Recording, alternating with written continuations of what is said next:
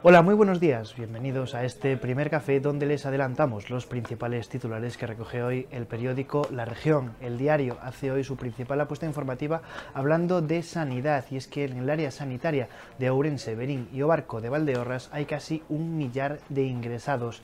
Tiene toda la información sobre esta cuestión nuestra compañera Xiana.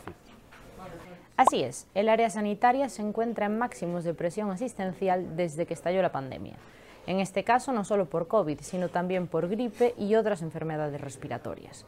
La elevada carga hospitalaria ha provocado que la gerencia del CHUO avance en el plan de contingencia previsto y reabriese al menos tres plantas en el edificio materno.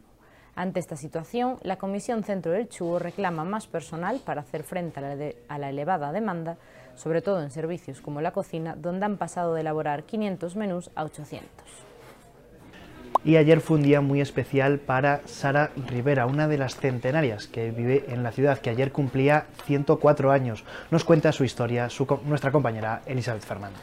El Club de los Centenarios de Urense celebró ayer un nuevo cumpleaños. Se trata de Sara Rivero, que cumplió 104 años en la ciudad. Hizo una pequeña comida con familiares y amigos en un bar de Mariña Mansa, barrio en el que es muy reconocida porque regentó una antigua casa de comidas.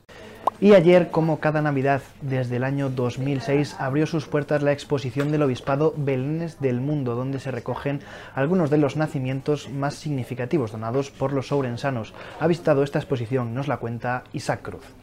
De la República Democrática del Congo a Estados Unidos y del barro a la piedra volcánica.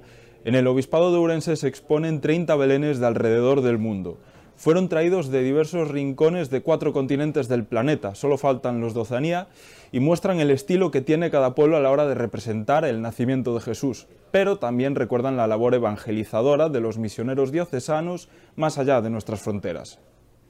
Por su parte, la sección de provincia abre sus páginas con la reforma de 14 millones de euros que recibirá el Castillo de Monterrey. El presidente de la Junta, Alfonso Rueda, indicó que debe convertirse en un polo de atracción turística para Galicia.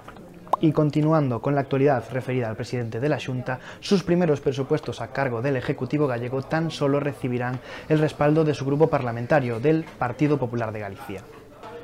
Y en materia internacional, la Eurocámara ha destituido a su vicepresidenta Eva Kaili por supuesta corrupción en la adjudicación del Mundial de Qatar de fútbol del año 2022. Bueno, esto ha sido todo por hoy. Muchas gracias por acompañarnos un día más en este primer café. Recuerden que pueden seguir actualizados en nuestra web y en nuestras redes sociales. Que tengan un muy buen día.